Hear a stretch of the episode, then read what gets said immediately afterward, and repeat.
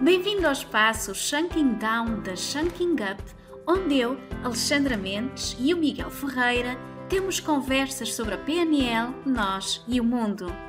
Junta-te a nós para conheceres melhor a PNL e o que ela pode fazer por ti e pelas tuas relações com os outros e com o mundo que te rodeia. Bom dia, Miguel. Como? Bom dia. Ah, bom dia, Alexandra. Não ouviste da primeira vez? Ouvi. Falta de energia? Não, preservação de energia. Preserva preservação de energia. Vamos começar outra vez então. Bom dia, Miguel. Bom dia, Alexandra. Bom ano para ti, para todos os que nos estão a ver e a ouvir. Obrigado. Bom ano para vocês todos. Bem-vindos à segunda temporada das conversas Shunking Down. Não é terceira, Alexandra? Segunda temporada. Ah. A primeira temporada teve 25 episódios. Já estão todos publicados no nosso canal do YouTube e também no recém-criado uh, podcast no Spotify. Podem consultar, ver, ouvir e rever sempre que quiserem.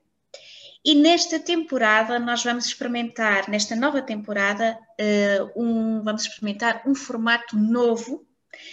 Ao contrário da primeira temporada, onde as conversas que nós tínhamos eram uh, sobre temas surpresa que eu apresentava ao Miguel, desta vez nós já temos aqui um tema uh, ou um conjunto de temas preparados para uh, discutirmos e também mais uma pequena diferença face à temporada anterior é que desta vez eu uh, fui desafiada pelo Miguel a não ser uma mera entrevistadora, mas também ser aqui participante ativa nesta discussão sobre os temas que vamos falar.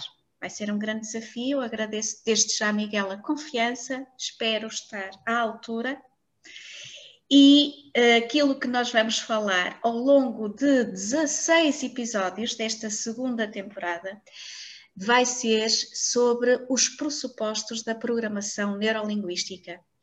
Os pressupostos da PNL uh, é algo que nós aprendemos na nossa formação uh, de programação neurolinguística, é um, são conceitos básicos fundamentais uh, para quem quer trabalhar e conhecer mais sobre PNL. E vamos em cada episódio explorar um destes pressupostos. Antes de anunciar qual é o pressuposto que vamos falar neste primeiro episódio, eu quero perguntar-te, Miguel, e aqui tu já explicaste de certeza isto milhares de vezes, o que é que é um pressuposto da programação neurolinguística? Sim, já expliquei isso dezenas de vezes, sendo mais realista. Ou seja, o ser milhares de vezes já é um pressuposto. São muitas vezes, não é? Estes pressupostos foram sintetizados de grandes comunicadores uh, e vale a pena sempre pensar que tudo começou naqueles dois sujeitos que pensaram qual é a diferença. Quando falo daqueles dois, falo do Bander e do Grinder, não é? Qual é a diferença que faz a diferença? E eles foram à procura de grandes comunicadores na época, estamos a falar anos 70 do século passado, e a partir daí foram sintetizando também como é que pensam os grandes uh, comunicadores. Estes pressupostos são convicções de excelência que podemos ter acerca de nós, acerca do comportamento dos outros, acerca da percepção humana. É disso que trata, é como é que cada um de nós percepciona a realidade e de que forma é que isso pode efetivamente fazer a diferença. Posto isto, uh, temos o mapa 2, não é? O mapa, o pressuposto 2. Isso, hoje vamos falar sobre o mapa não é o território.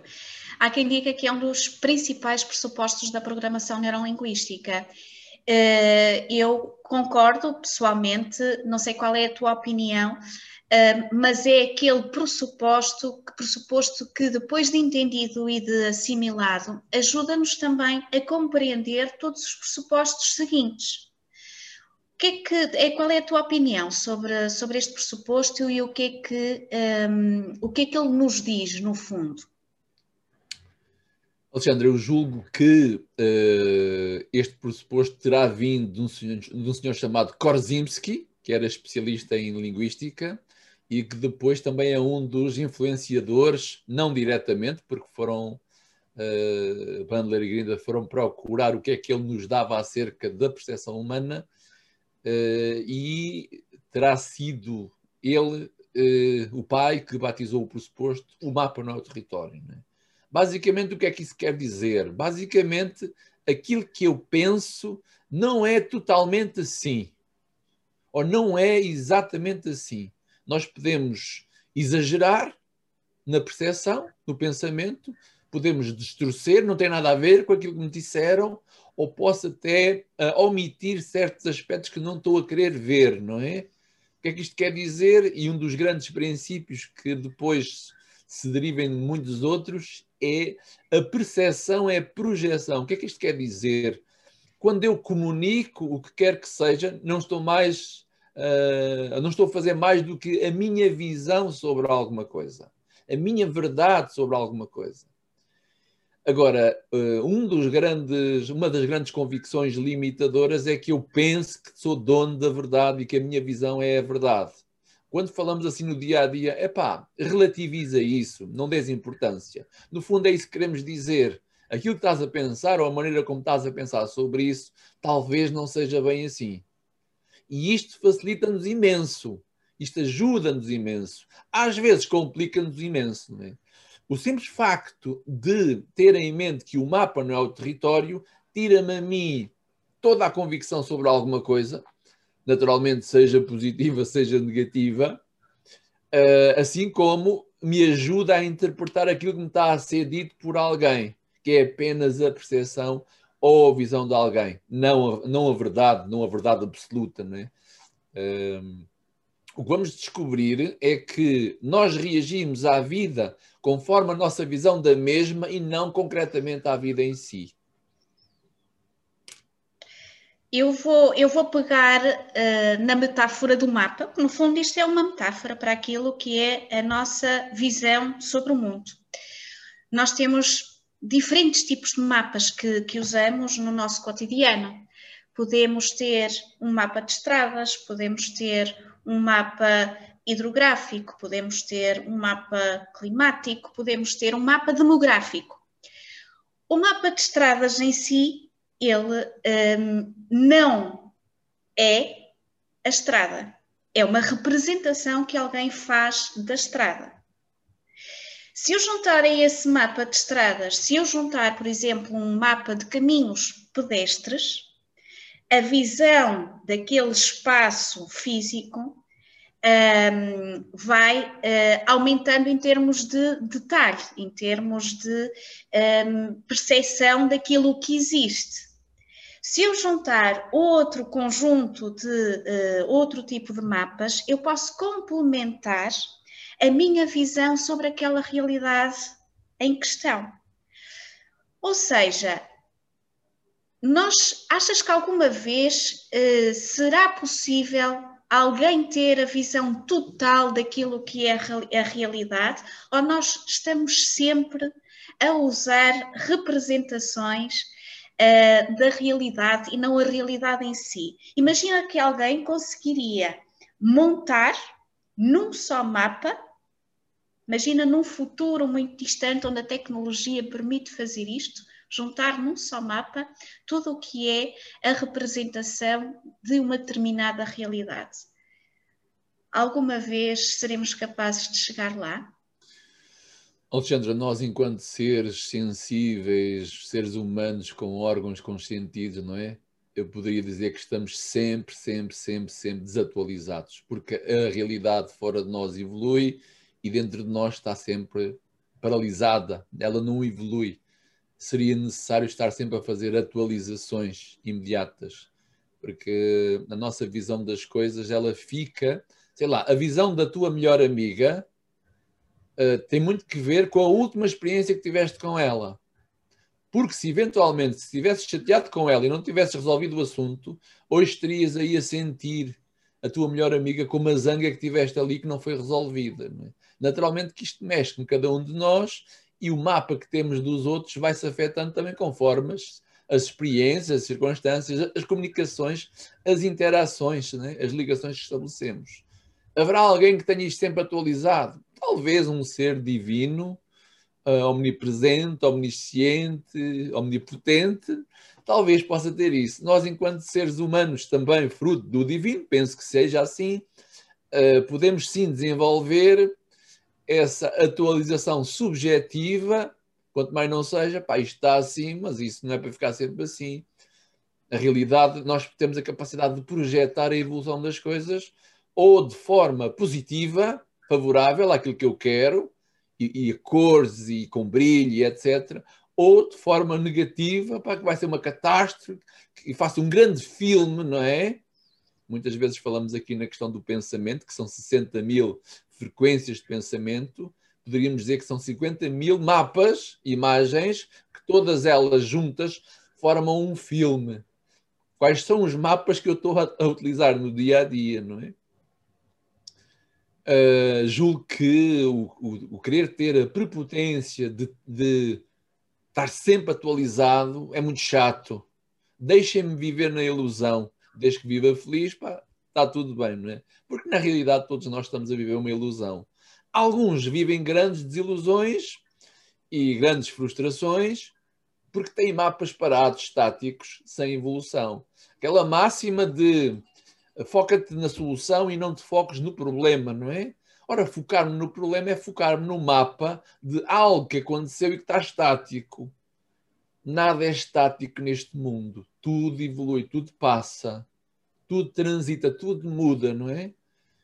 Inclusivamente há certas mudanças que nós não queremos que aconteçam na vida. Isso é ridículo. Não é? Estou a pensar aqui na questão da morte, por exemplo, que é um tema que a palavra em si gera logo um mapa e seguramente não é um mapa muito agradável. É? Ah, para, para, os orientais, a morte é um mapa de transição, né? sai daqui, entra ali, há uma recorrência. Né? Por isso, todas as nossas ideias sobre o que quer que seja resultam dos nossos mapas. A nossa cabeça não é, a nossa mente não é um teletexto, não vem lá um teletexto, vêm lá filmes Tu tens o filme do teu marido, da tua filha, da tua mãe, do teu pai, do teu, dos teus amigos. Tens o filme, tens a imagem deles, tens os mapas deles. Nós reagimos aos outros conforme o mapa que temos dos outros e não aos outros con con concretamente. Depois vamos encontrar situações no dia a dia que mexem connosco. E porquê é que elas mexem connosco? Porque o cenário que estou a ver fora, o cenário, o mapa, a fotografia, a imagem que estou a ver fora, ela mexe com a minha história pessoal. De maneira que o mapa não é o território, vale a pena pensar assim, pá, espera aí, espera aí, pá, talvez não seja bem assim como eu estou aqui um, a viver a experiência atual, deixa-me ver como é que eu quero que seja. É claro que temos coisas que estão no nosso controle e outras que não controlam a nós. E a parte mais interessante, Alexandra, é que se o meu mapa sobre ti não for agradável, o meu corpo vai transmitir isso mesmo, quanto mais não seja vir das costas, não é? E o teu corpo, a tua percepção vai perceber isso e não se vai sentir muito bem. Isto é, se tiveres interesse em estar em interação comigo. O que é que isto significa? E isto já estou a entrar aqui um bocadinho naquele campo da física quântica. É? A ideia, o mapa que eu tenho sobre as coisas, nomeadamente as coisas vivas, influencia as coisas vivas. E quando falo de coisas vivas, falo de pessoas, falo de animais, falo de natureza até. Não é? E vice-versa, não é? Parece que também a neurociência vai dizendo que num dia, durante um dia, nas interações que tu estabeleces, com o mapa que trazes dos outros, e nem sequer precisas de abrir a boca, tu influencias ou condicionas cerca de 20 mil emoções nos outros. Incrível, não é? Como é que a realidade em si está a influenciar o meu estado emocional? Pelo espelhamento que me é dado. Isto é uma grande confusão. Vale a pena aprender a andar nisto. No fundo, o que tu estás a dizer é que nós uh, devíamos fazer os possíveis por ir atualizando o nosso mapa. Isto é, fez-me lembrar logo os GPS, não é? Que precisam de atualização. O mesmo o Google Maps que nós utilizamos está em constante atualização. Existem carros a passear por todas as estradas do mundo para atualizarem continuamente eh, o seu mapa que nós utilizamos para nos podermos deslocar.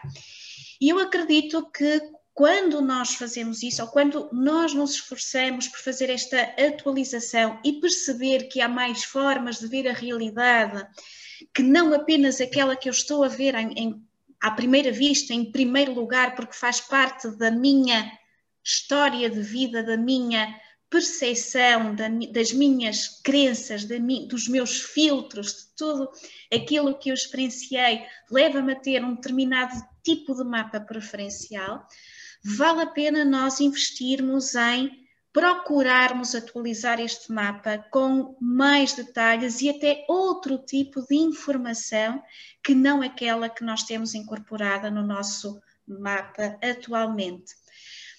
Para, este, para esta temporada, eu gostava de trazer também exemplos práticos eh, para, para apresentarmos a quem nos, eh, nos ouve e a quem nos vê e, particularmente no mundo das empresas, eu lembrei-me uh, de uma situação onde este tema é particularmente interessante de explorar. Os enviés inconscientes que existem nos processos de recrutamento e seleção, que estão muito condicionados pelo tipo de mapas que os recrutadores têm.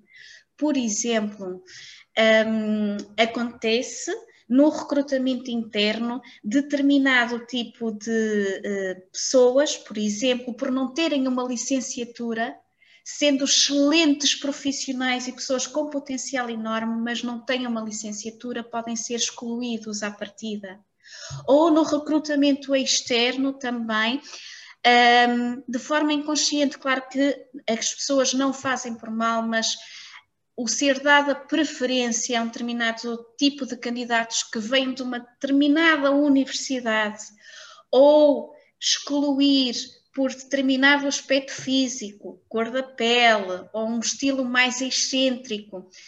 Tudo isto faz parte do mapa que o recrutador tem e que pode estar relacionado também com aquilo que é o mapa da própria empresa. Trata-se de uma, toda uma cultura envolvente um, e hoje está tão em voga os temas da diversidade e inclusão. Quem tem um departamento uh, destes, uh, ou uma área que se dedica mais a estes temas da diversidade e inclusão, deveria garantir nos seus profissionais, principalmente naqueles que fazem recrutamento de, e seleção de pessoas, deveria garantir mecanismos de atualização contínua dos seus mapas. Portanto, a nível de empresas, eu lembrei-me deste exemplo, de certeza que existem muitos mais que poderíamos explorar. Quem sabe não voltaremos a falar disto. Um, achas, o que é que achas disto? E tens aí mais alguns exemplos práticos para apresentar? Sim, ocorreu-me já dois assim de imediato. Aquele mais corriqueiro é, e quando falamos de mapa também falamos de preconceito aquela pessoa que, passado alguns tempos, até consegui desenvolver alguma relação mais, uh, mais interessante com ela e que eu lhe digo: pá, no início, quando olhei para ti, uh, parecias antipático. Na realidade, a pessoa não estava antipático, estava a usar o seu fato que usa todos os dias para lidar com o desconhecido, alguma defesa qualquer. É claro que a aparência do outro faz-me criar um mapa sobre o outro e, e, a partir do mapa que eu vi do outro, eu vou ter uma interpretação dele que não passa disso, de uma interpretação. Porque depois, quando nos ligamos, o outro começa a mostrar mais à vontade, mais confiança, mais simpatia, e então naturalmente atualizamos o mapa. Ora, isto está a acontecer o tempo inteiro, não é? Sempre vou para uma zona que não conheço ou para pessoas que não conheço. Se são pessoas mais defensivas, mais sérias, é provável que eu crie uma ideia um tanto ou quanto uh, pouco favorecida do outro, até que desenvolva uma certa confiança e vice-versa, porque posso ser eu que aparento uma coisa, mas até sou outra, porque estes automatismos defensivos de capa, eu ponho assim uma capa defensiva, mais frio, mais contido, faz com que o outro tenha uma visão uh, equivocada de mim. Aquilo que os outros pensam sobre mim não é aquilo que eu sou, aquilo que eu penso sobre os outros não é aquilo que eles são. Eles estão ali a mostrar coisas, né? porque na realidade, sinceramente, nem eu sei muito bem o que é que eu sou. Agora é interessante, todos nós trazemos connosco um mapa sobre nós próprios. Se é um mapa favorecido, Então eu sinto-me bem comigo, tenho uma boa autoestima. Se é um mapa distorcido, desfavorecido, diminuído, eu vou-me sentir menor que os outros, vou-me sentir inferior. E o problema está no mapa que eu criei ao longo da vida e também com aquilo que me disseram, não é? Outro exemplo muito giro é quando tu olhas para aquele casal de idosos que já estão acima dos 80 anos e vão ali de mãos dadas, um com o outro. Uh, apaixonados, né? e tu perguntas a um deles, pá, como é que faz para se sentir apaixonado aqui pela sua esposa, que já está envelhecida e que já mal anda, não é? E o senhor responde, eu penso nela como se tivesse 20 anos, não é? O outro é aquilo que eu quero que seja, ainda que seja uma ilusão. É claro que se eu focar o comportamento mais desagradável de alguém e o reduzir a isso, pá, não vou conseguir aguentá-lo. Quando consigo interpretar que o outro tem boa intenção, quer o melhor para ele próprio, porque nós queremos o melhor para nós próprios, e eu consigo ver a melhor imagem do outro, independentemente do comportamento e de como me tenha tratado, aí eu vou estar mais aberto ao outro, eu vou sorrir ao outro. E quando eu sorrio ao outro, o que é que representa esta imagem no mapa mental dele? Ele sorri para mim. Ora, digo, quem é que pode fazer a diferença na vida? Todos nós, em especial quem tiver mais consciência disto é um tema que é inevitável e vamos ter que voltar aqui bastantes vezes. E não há problema nenhum, porque quanto mais repetis, mais fica. É sem dúvida um pressuposto que serve para tanta coisa e que nos ajuda realmente a ver e a relativizar, a ver as coisas de outra maneira. E com a continuidade destes episódios, nós vamos ver que ele toca em quase todos os restantes pressupostos. Miguel, agora para finalizar, vamos manter a tradição de apresentar aqui os, as nossas formações, os nossos webinars. O que é que tu gostarias de destacar? Uh, estamos em 2021, para quem nos está a ouvir em 2050, mas eu penso que isto seja para a eternidade. Os nossos programas de certificação online, temos múltiplos, uh, múltiplos acessos, desde os cursos mais básicos programação neurolinguística, auto-coaching, linguagem corporal, gestual uh, e também inteligência emocional. E temos a nossa certificação de practitioner online, estamos a lançar para fevereiro em formato aos sábados, serão 15 sábados online, 3 horas de manhã, 3 horas à tarde no total de 130 horas, e também estamos já a criar nova turma para a certificação de coaching para todos aqueles que queiram desenvolver uma vida profissional onde possam colocar-se no seu papel, seja profissional, seja de ajudar os outros de forma efetiva e fazer a diferença. Ora, aqui está. Para a nossa agenda. É que está uma maneira excelente de atualizarmos os nossos mapas. Miguel, obrigada por este bocadinho e um beijo uh, para ti, para todos. Até para a semana. Obrigado, Alexandre. Beijinho. Beijinho.